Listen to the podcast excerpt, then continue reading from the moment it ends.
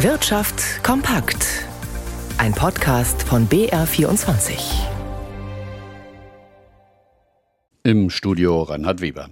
Die fünf norddeutschen Bundesländer sind enttäuscht vom Ergebnis der Nationalen Maritimen Konferenz in Bremen. Sie hatten deutlich mehr Geld vom Bund für die Hafeninfrastruktur gefordert.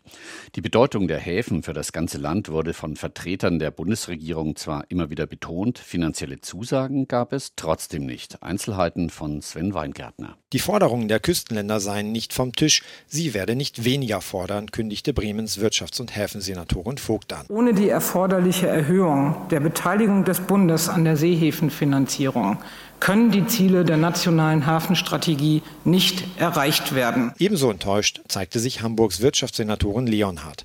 Man habe sich mehr von der Konferenz versprochen, sagte ein Sprecher ihrer Behörde. Eine konkrete Zusage wäre wichtig gewesen. Der maritime Koordinator der Bundesregierung Janecek zog ein anderes Fazit. Er habe eine Aufbruchstimmung beobachtet. Eine gute Botschaft sei, dass die seit langem diskutierte nationale Hafenstrategie bis zum Ende des Jahres fertig werden soll. Ich verstehe, dass man auf einer Konferenz viele Ergebnisse haben will, aber sauber zu arbeiten und dann was zu schaffen. Und der Bundeskanzler, der auch betont, wie wichtig ihm das Anliegen ist, ist mir dann auch wichtig.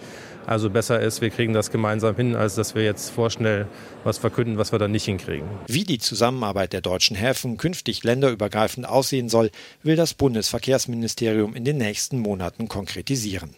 Der Umgang von Betreibern sozialer Netze mit minderjährigen Nutzern sorgt immer wieder für Streit.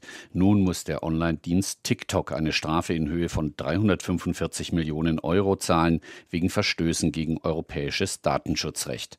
Auslöser war eine Untersuchung zum Umgang mit Nutzerdaten von Minderjährigen von Ende Juli bis Ende Juni Dezember 2020, wie die irische Datenschutzbehörde mitteilte. Speziell sei es dabei um einige Einstellungen der Plattform sowie die Altersüberprüfung Prüfung bei der Anmeldung gegangen. Der E-Autobauer Tesla muss sich heute in Kalifornien wegen eines tödlichen Autounfalls vor Gericht verantworten.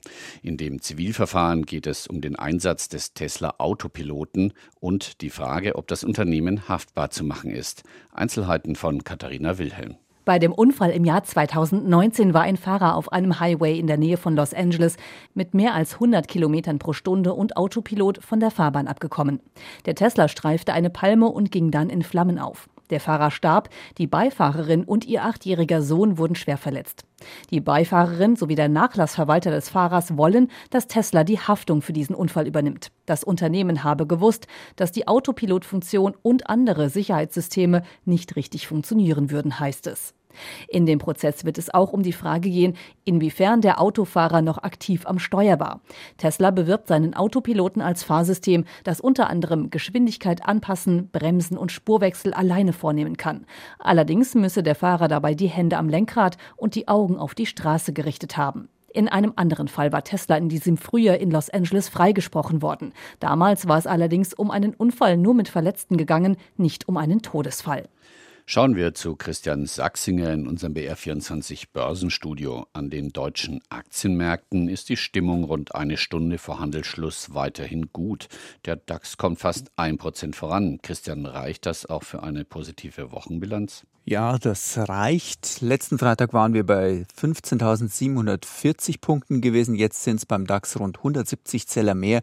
Also das ist ein Plus von über einem Prozent. Und auch beim MDAX ergibt sich eine positive Wochenbilanz. Hier sind es eineinhalb Prozent mehr. Geholfen hat ganz klar die Aussicht auf ein Ende der Zinserhöhungen durch die Europäische Zentralbank. Viele Anlegerinnen und Anleger haben die gestrige Erhöhung der Leitsätze zumindest als vorläufiges Ende der langen Serie interpretiert.